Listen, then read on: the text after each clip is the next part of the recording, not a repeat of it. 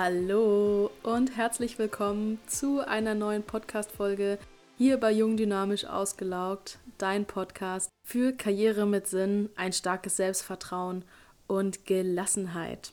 Und um Gelassenheit geht es auch heute.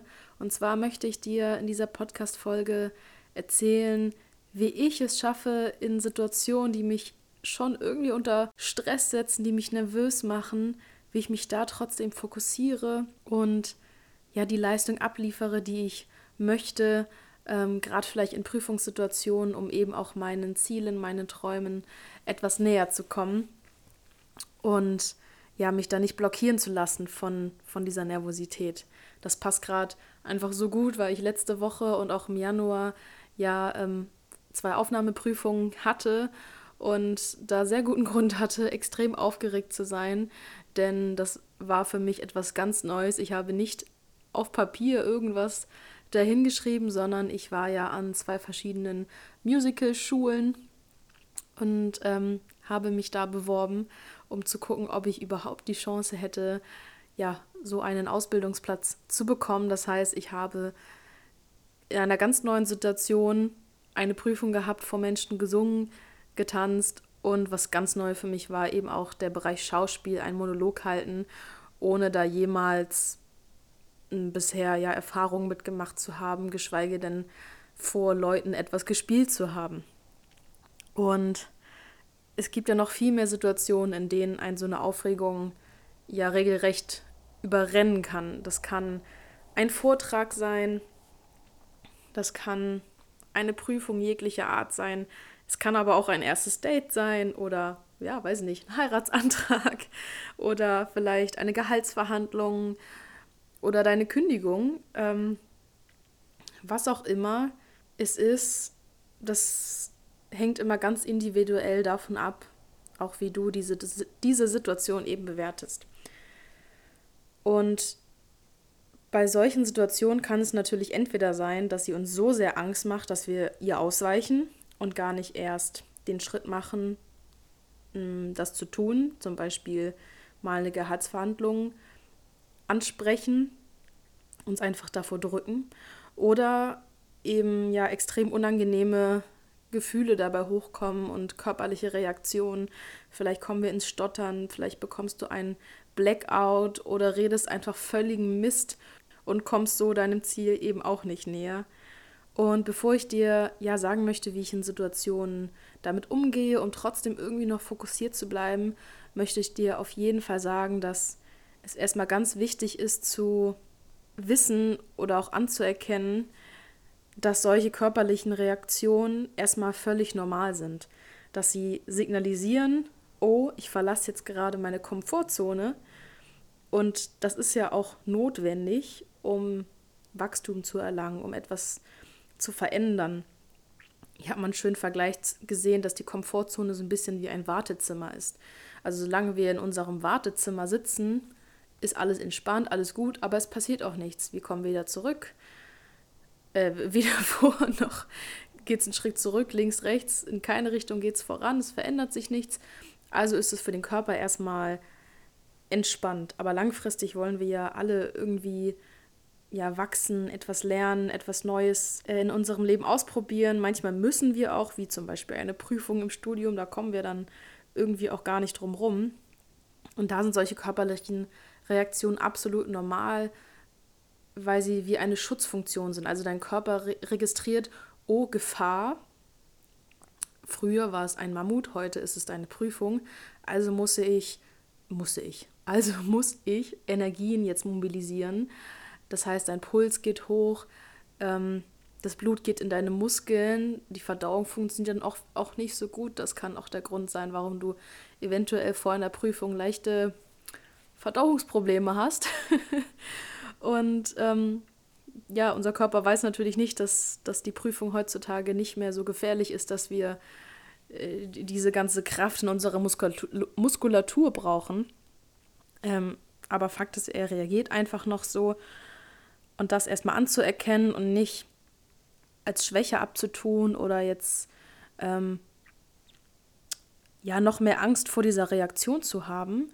Das ist nämlich oft noch der größere Effekt, dass wir eben Angst vor der Angst haben. Also sobald wir daran denken, oh, da ist bald eine Prüfung und oh, ich weiß, dann bin ich immer total aufgeregt und habe immer ein Blackout, dann habe ich ja noch mehr Angst. Also verstärke ich dieses ganze ähm, Reaktionskonstrukt ähm, noch dadurch. Genau, das mal kurz dazu. Und was kannst du jetzt tun? Also, diese Reaktion ist da. Gerade bei Prüfungen und so ist ein gewisses Maß an Aufregung auch super hilfreich, um eine höhere Konzentration zu haben ähm, vor Sportprüfungen oder Sportwettkämpfen, eben auch um mehr Power zu haben, also so dieses Adrenalin, was dann nochmal so eine extra Portion Kraft verleiht. Vielleicht kennst du das, falls du schon mal ja irgendeine Art sportlichen Wettkampf mitgemacht hast oder auch einen Bühnenauftritt. Aber das Problem ist ja erst dann da, wenn, wenn diese Aufregung so groß ist, dass sie uns blockiert und wir eben nicht mehr dazu in der Lage sind, ähm, zu handeln.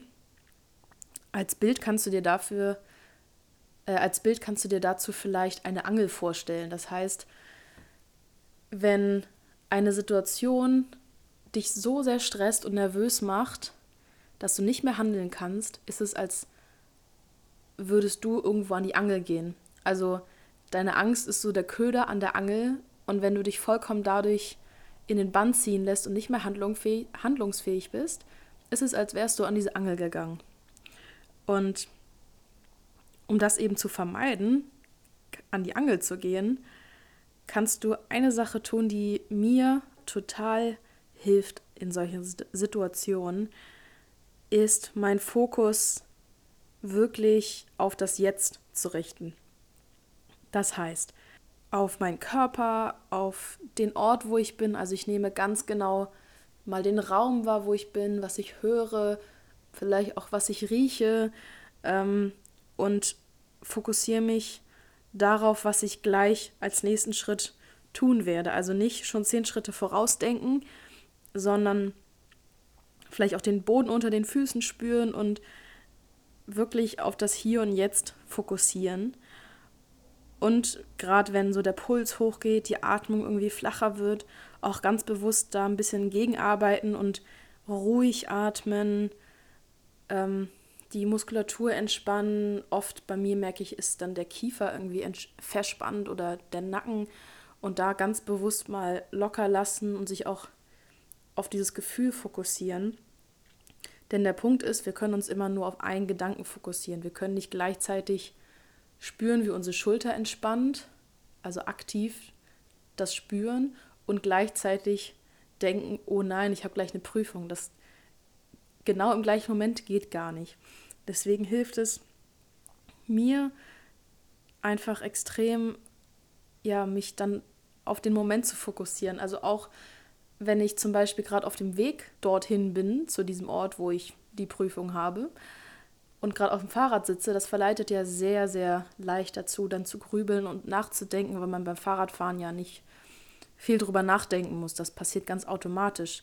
Aber wenn ich dann versuche, mich möglichst häufig immer wieder dann, daran zu erinnern, ich fokussiere mich jetzt auf das Fahrradfahren, auf meine Umgebung, nehme die ganz bewusst wahr, dann kann ich gleichzeitig nicht an meine Panik denken. Also mir hilft das. Zwar springt zwischendurch der Kopf natürlich immer mal wieder raus, aber dann merke ich das und sage kurz Stopp.